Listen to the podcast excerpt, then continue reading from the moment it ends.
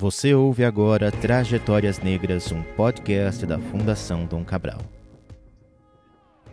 Olá, tudo bem? Seja muito bem-vindo aí ao nosso podcast, nosso segundo podcast sobre a Trajetórias Negras.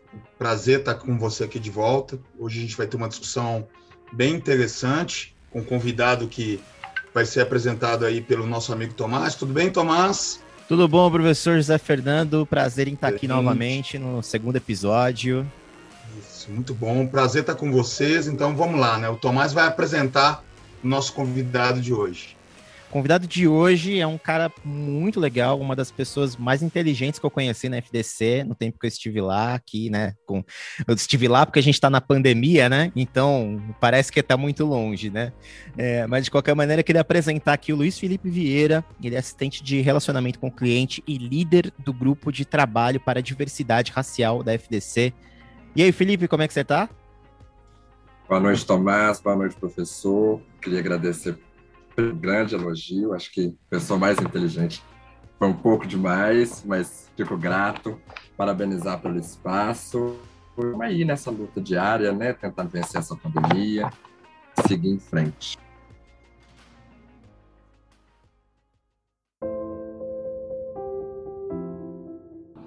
É isso aí. E, professor José Fernando, o tema de hoje, né, desse episódio, que a gente vai trazer aqui no, no segundo episódio, como o primeiro a gente falou da invisibilidade do negro, esse segundo a gente deve se concentrar em falar sobre a competência.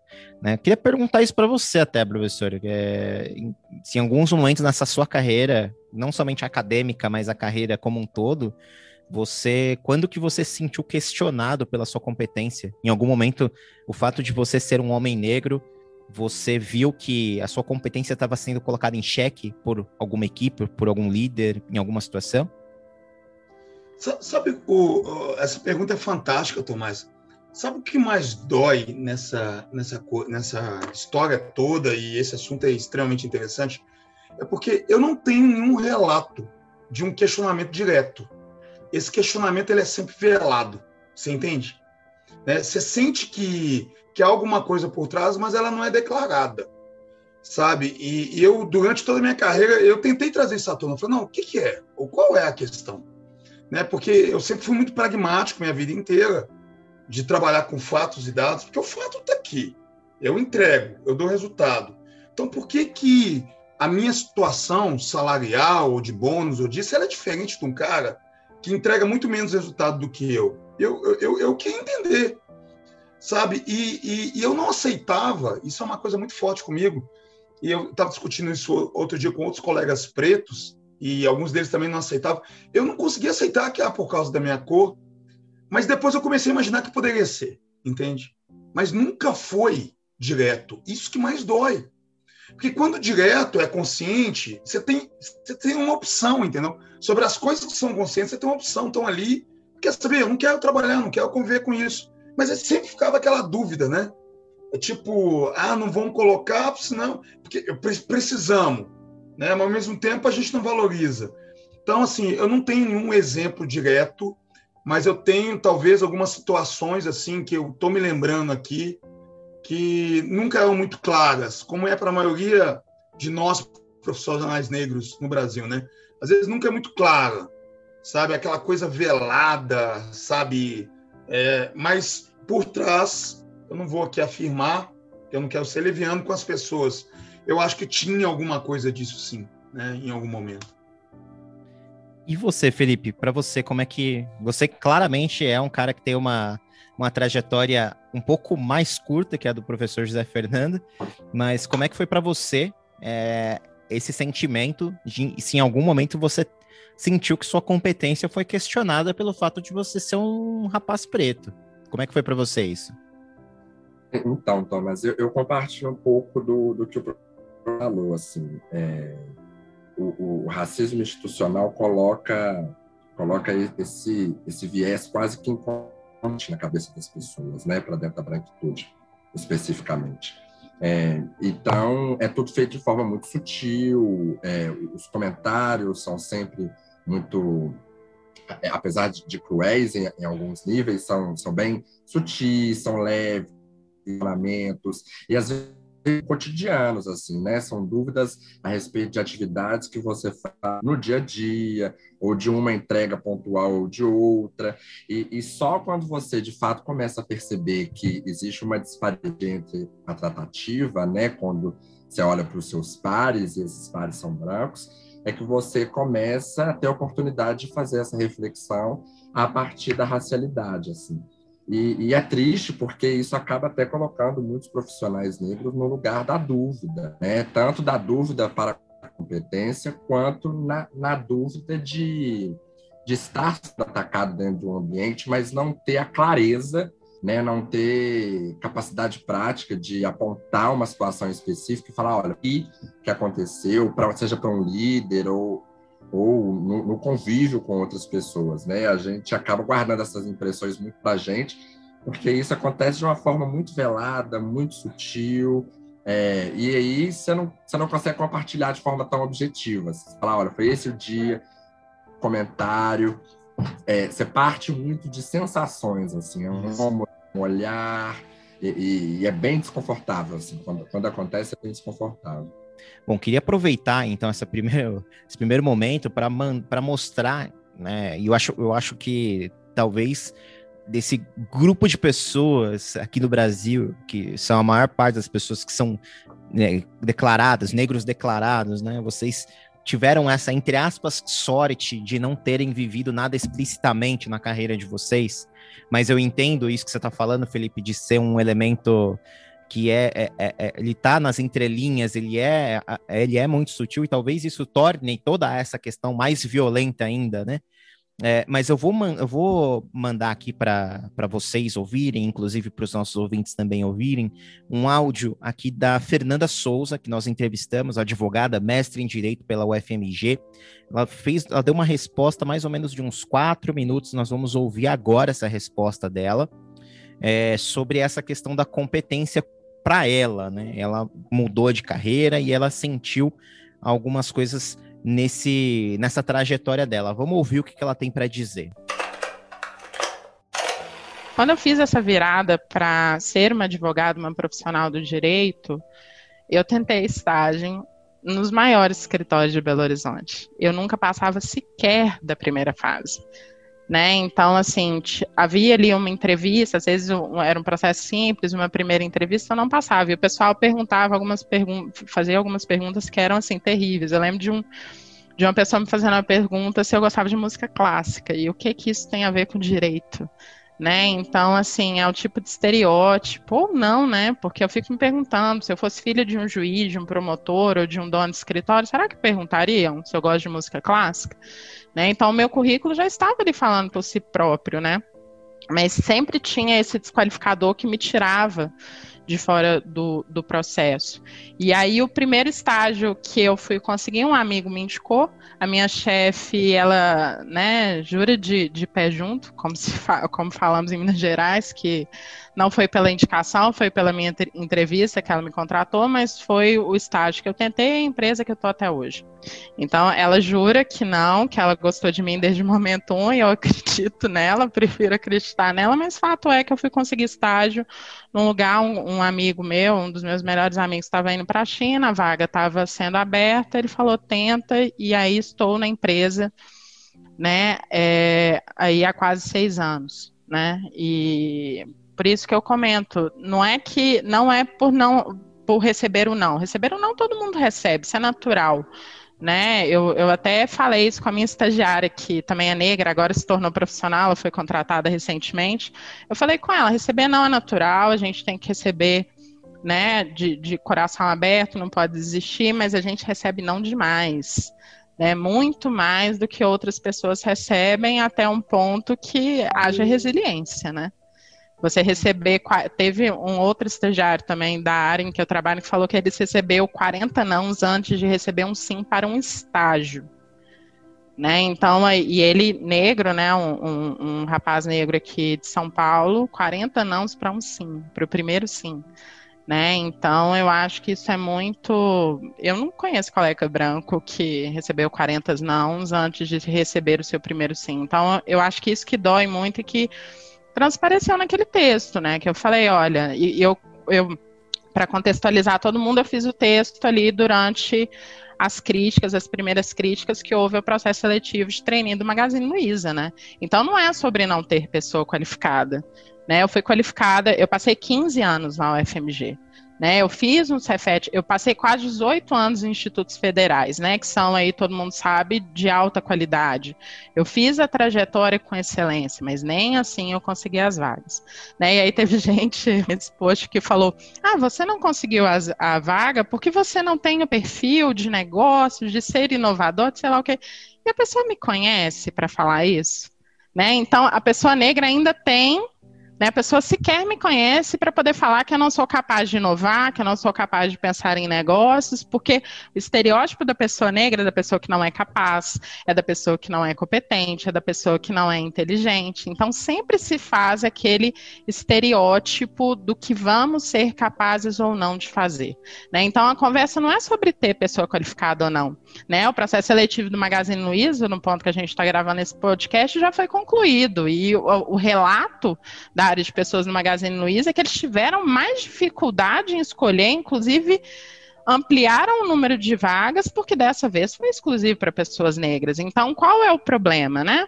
É, não encontrar pessoas negras ou em estar olhando para o lugar errado, ou colocar uma régua que, na verdade, só mede os preconceitos de quem está avaliando, não mede a competência de quem está sendo avaliado.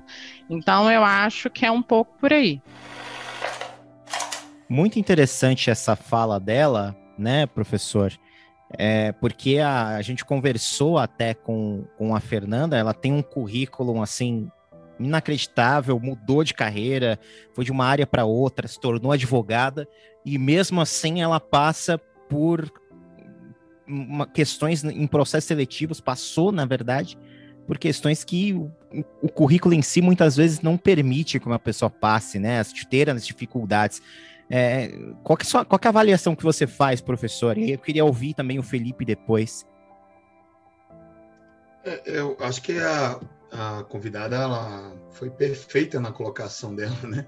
E, e fundamentou muito bem com dados, né? E ela colocou um ponto que eu acho que é espetacular, que é uma coisa que me incomoda muito, que é a coisa do estereótipo, né? Então, eu, a gente já falou um pouco sobre isso no primeiro episódio, dessa coisa de eu chegar, eu ser um, um preto bem sucedido, né? Você vai lembrar que nós comentamos isso, Tomás. E a pessoa ela ter um estereótipo sobre a minha pessoa. Eu, como preto bem sucedido, ah, só pode ser ou jogador de futebol ou traficante. Porque não tem como ser um advogado, um engenheiro, um médico, sabe, um empresário. Isso é muito forte na nossa sociedade, né? Então, o cara, ele tem uma coisa que está no inconsciente dele, sei lá onde está, que ele olha para você e ele não consegue dar match com você e seu currículo, né? Ele não acredita. A impressão que me dá é que ele acha que você está mentindo. Porque não pode ser um preto como você ter esse currículo. Né? Eu chego, eu, eu, eu, ve, eu já vi isso, eu lembrei disso agora. Eu convivo, eu moro em Contagem, do lado do Horizonte. Então, eu convivo com gente que tem muito dinheiro, certo? E é um negócio assim, assustador muitas vezes nas conversas. Eu vejo para as pessoas, elas verem meu nível cultural. Eu falo inglês, falo isso, aquilo tal. Eu sinto que elas estão incomodadas. Eu sinto que algumas delas estão incomodadas. É tipo assim, a pessoa olha para você e fala assim, não pode ser. Porque esse cara devia ser um. devia estar tá lavando meu carro, devia estar tá lá na portaria, devia ser um vigia. Então, isso que ela falou é uma realidade que, olha, ainda é uma luta para romper, como diz o meus amigos aqui. É, eu, eu, percebo que está, está gravado no inconsciente das pessoas. Parece que isso é passado de geração a geração e isso é estimulado. Eu vejo o pai falando isso com criança, usando aqueles termos assim, ó, oh, não vai se vestir de preto, não. Já vi esse termo? Já, Já vi. Termo? Já Geralmente, vi. O, o, termo utilizado, não faz serviço de preto, quando o serviço é mal feito. Entende? Então, assim, o que ela falou é uma realidade. Só que, ao mesmo tempo, a gente já sabe disso, Tomás. A gente já teve essa conversa, e até na gravação que eu fiz para a Fundação no Dia da Consciência Negra do ano passado, cara, eu sou um, um eterno otimista. E eu acredito que nós estamos mudando essa situação. Devagar, mas tá. Né? Porque hoje a nossa presença ela é, é, é, incomoda, mas ela tem que ser aceita. A gente está aí, sabe? E, e essa fortaleza psicológica que o preto no Brasil precisa desenvolver. Como diz né, o meu conhecido aqui do interior, a gente tem que romper. Independente da forma que for, a gente tem que romper esse sistema e quebrar esses estereótipos. Para as próximas gerações, para os nossos filhos, seja o que for. Eu tenho uma, uma filha, Maria Fernanda, eu falo com ela, cara, olha, não é a sua cor, seu cabelo enrolado, o seu nariz de coxinha, nada disso vai definir o que você vai ser, o que você vai conseguir. É só o que você quer, mais nada. Não deixe ninguém, não deixe a sua cor, ninguém definir você pela sua cor. Isso não existe. Deixa as pessoas te definir pelo ser humano que você é, mais nada. Só isso. Eu acho que esse é o, o que a gente tem que buscar. Muito bom aí colocação da moça, né? Não, foi, foi legal demais. Eu queria até perguntar, passar para você, Felipe, você que é, tá de fato aí na Fundação Dom Cabral e tá presidindo é, esse, esse espaço, né? Esse, esse grupo de trabalho de diversidade racial. É, eu sei que a Fundação Dom Cabral é uma, é, é uma organização que abre portas para a gente poder discutir, para a gente poder fazer séries como essa, mas como é que a gente consegue, dentro do ambiente organizacional, desmistificar esse tipo de cultura? Porque não tem um outro, outra coisa que a gente consiga encaixar. Essa ideia, até que o professor José Fernando estava falando agora, de as pessoas olharem eh, estarrecidas e não acreditarem que aquele currículo pertence àquela pessoa. É, como é que você vê esse trabalho sendo eh, evoluindo a partir do seu ponto de vista como líder desse grupo no FDC? Então, Tomás, é um trabalho difícil, tá? É, para as empresas que estão mais abertas, mais inclinadas para a pauta, né? Como eu posso dizer é o caso da Fundação Dom Cabral, não é um trabalho fácil. É, a gente precisa ter até a noção histórica, né, do que nós estamos falando. A gente teve centenas de anos, né, de, de, de uma cultura racista muito enraizada para dentro da sociedade. Né? Apesar de, eu falo sempre, né, nós estamos falando hoje, há centenas de anos, nós já tínhamos pessoas negras debatendo essa mesma pauta, né? não é recente, né? discutir racismo não é um tema da, da modernidade, como algumas pessoas achar que é, né? é um negócio que há anos a gente está discutindo, levantando essa bandeira, não é fácil, assim, né? Eu acho que para dentro das organizações a gente precisa ter, primeiro, um, um trabalho de entendimento, de reconhecer que faz parte de uma estrutura racista, e isso não é fácil para organizações.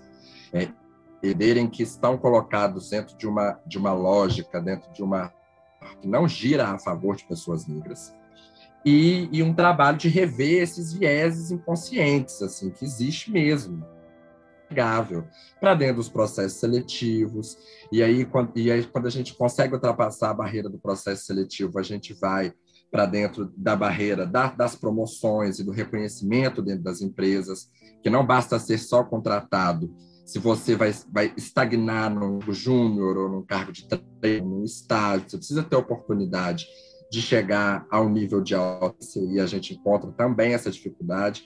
Então, a gente percebe que existe uma série de barreiras né, para dentro do negro, dentro, da, dentro da, das organizações. Primeiro, ele não consegue entrar, quando entra, ele não consegue subir, não consegue sair, não consegue se desenvolver.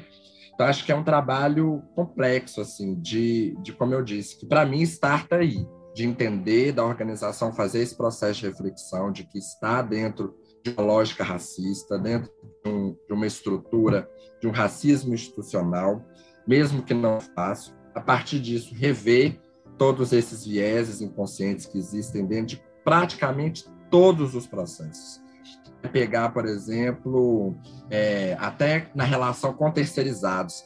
É, dependendo do lugar onde o terceirizado está, majoritariamente é composto por negros. Assim. A gente pega a faxina, por exemplo, vai terceirizar a faxina. Onde, onde estão os funcionários negros dentro da organização? Terceirizados e para nós, pessoas negras, eu acho que precisa existir um paralelo, que é também de construir os nossos próprios espaços. Assim, né? Eu acho que nós somos um, um povo forte, resiliente, mas a gente também precisa parar de se submeter a ser essas fortalezas. Assim, acho que de vez em quando é ok a gente dizer que não quer mais, que não quer dar murro naquela faca e construir espaços nossos, de nós para nós, né, acompanhado incríveis iniciativas de pessoas negras, voltadas também para pessoas negras, empreendedorismo, né, pessoas que estão criando as suas próprias empresas, criando seus próprios, seus próprios sites, seus próprios mecanismos e fortalecer a própria comunidade, assim, né? É, acho que é um trabalho conjunto, é a gente tentando criar espaço e oportunidade dentro das organizações, mas é também a gente entender que se essas organizações não estiverem dispostas a caminhar junto com a pauta antirracista, a gente vai construir outra organização, nós, para o nosso povo, fazer frente é, a isso que está posto, está dado. Muito bom o relato da é Fernanda, né? Muito bom o relato da Fernanda, acho que de uma lucidez incrível, assim, de verdade. É, a gente tem um segundo áudio aqui que eu queria mostrar para vocês, do Creomar de Souza, que gravou conosco também. O Creomar, ele é fundador da consultoria Dharma e professor convidado da Fundação Dom Cabral, é, em Brasília. Eu vou mostrar o áudio aqui para vocês. Deixa eu só pegar aqui.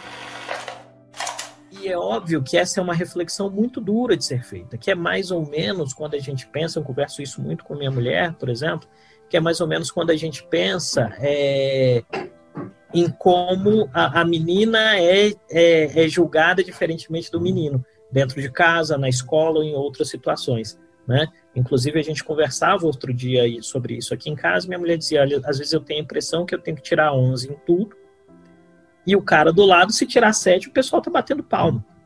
Né? É, e eu creio que essa é uma reflexão que passa que perpassa muitos dos profissionais negros que estão no mundo corporativo. Às vezes o 10 não é o suficiente.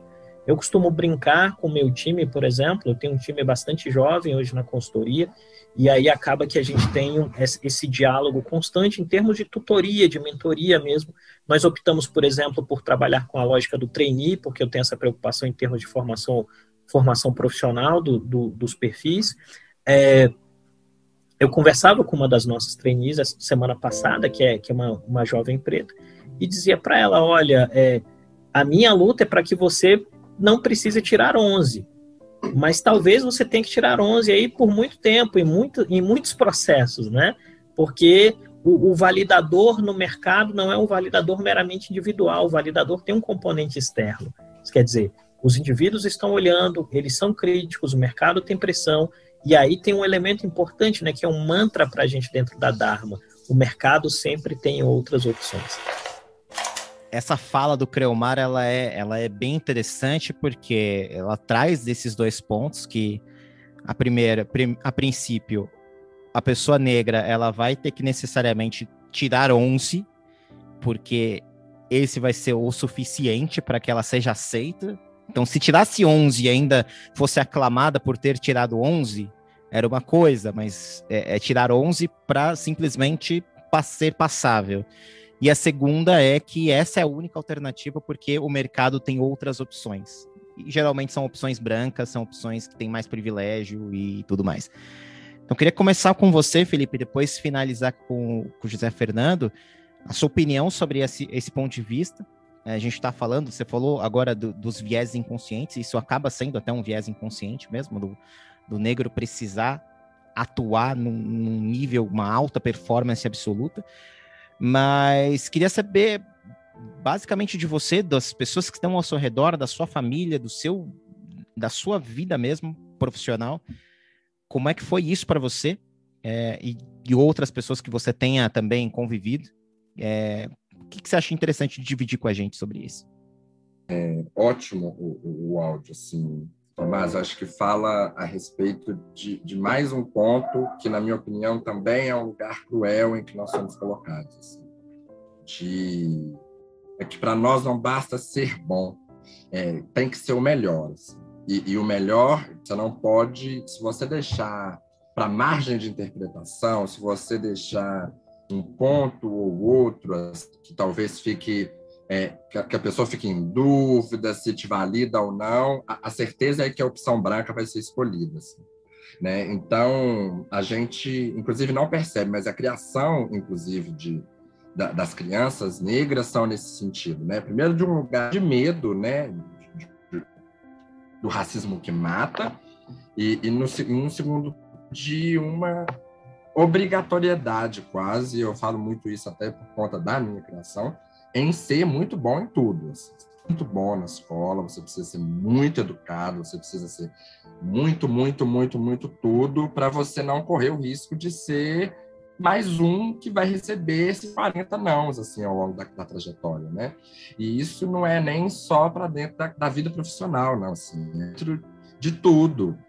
É para dentro dos relacionamentos, dependendo de com quem você vai se relacionar, é para dentro de como você vai se vestir dentro do lugar onde você quer almoçar, jantar, é, é até o lugar onde você está né? E, é, você fez um, um comentário antes do, do, áudio que eu acho interessantíssimo, que é sobre como as pessoas negras vão desaparecendo dependendo do lugar aonde você está, né? Dependendo da, da trajetória em que você quer seguir na sua vida, você vai perdendo assim a, a pessoa negra no cotidiano e, como isso é triste, né? E como a gente lida com isso é, acredito que de uma forma menos menos responsável assim menos entender a complexidade do fato tem uma fala que eu acho interessantíssima que é assim se existe lugar onde você sabe que você vai e você vai encontrar pessoas pretas e, e se existe um lugar onde você sabe que você vai e você não vai encontrar pessoas pretas tem apartheid tem territorialidade, tem dizendo que existe lugar que cabem pessoas negras e lugares que não cabem pessoas negras. E, de novo, é uma árdua missão é, que acho que não ficou para a geração do, do, professor, não vai ficar para a minha, de, de 100% com isso. Eu acho que ainda existe uma longa construção, né? eu acho que, que depende muito da gente entender o nosso lugar é, enquanto pessoas negras, entender a nossa capacidade, existe também da, da nossa capacidade de incidir para dentro de, da, dessas ações para dentro da estrutura. Mas o, o, o que eu acho que para finalizar, que eu, que eu deixar assim, para as pessoas negras que estão escutando esse podcast é que a gente precisa parar de se medir com a régua da branquitude. Porque enquanto nós usarmos a, as réguas deles para balizar o nosso comportamento, a nossa vida, as nossas escolhas acadêmicas, profissionais, etc., a gente vai ter que se mutilar muito para entrar dentro das caixinhas em que eles querem que nós estejamos. Assim. Acho que a gente precisa criar as nossas referências de sucesso, nossos espaços de sucesso, que aí a partir disso a gente vai conseguir primeiro criar é, uma identidade muito mais muito mais vibrante, é, com muito mais identidade assim do que é nosso mesmo. E, e, a gente vai parar não parar por completo né mas a gente vai conseguir muito menos se mutilar para ter que ocupar esses espaços. É, eu acho que é extremamente importante a gente lutar e brigar pelos espaços. A gente não pode se descaracterizar a gente não pode esquecer de onde a gente a gente não pode precisar apagar traços da nossa personalidade para estar nesses, nesses lugares assim. Se tiver que se mutilar, sai, junta com seus amigos, conversa com, com a sua família e constrói uma outra narrativa para sua vida, que não vale a pena se matar para estar dentro de espaço branco nenhum. Assim. Acho que se eu fosse deixar um recado, acho que seria isso. Olha o capital humano que nós temos na Fundação do Gabriel. Ah, olha o capital humano, olha esse rapaz, né? olha clareza. Assim, eu não tenho que complementar eu quero destacar duas coisas que o Felipe falou de uma forma com muita propriedade. Felipe, você está de parabéns, é um orgulho poder estar tá compartilhando um momento aqui com você. Saber que eu trabalho numa organização que tem pessoas como você, cara, e que no mundo tem pessoas como você. A gente precisa disso. Eu tô, tô muito feliz de estar aqui mesmo. Tô falando de coração, cara. Eu, eu também. Sou, tô muito feliz de estar aqui, muito feliz mesmo nesse momento. E eu vou te falar uma coisa, você falou duas coisas, cara, assim, assim, o que você falou da coisa da identidade, cara, é um negócio para mim o mais forte, sabe? Pô, cara, eu quando era mais novo eu tinha vontade de fazer o que minha mãe, minha mãe era fã do Michael Jackson. Ela sempre quis que um dos filhos dela chamasse Michael Jackson. Eu acho que eu conto essa história de vez em quando em sala de aula. Não sei se você lembra. Ela fez de tudo para meu pai chamar, porque ela gostava muito da forma que os Jackson 5 deixavam o cabelo. Ela achava que aquilo lindo ela achava aquilo muito bonito. E ela queria muito que a gente ficasse com o cabelo assim.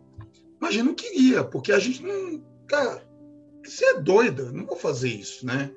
Né? Ninguém faz isso. Isso que cabelo é esse e tal? Porque as nossas referências eram outras, cara, né? eram diferentes. A gente não conseguia enxergar a gente naquilo.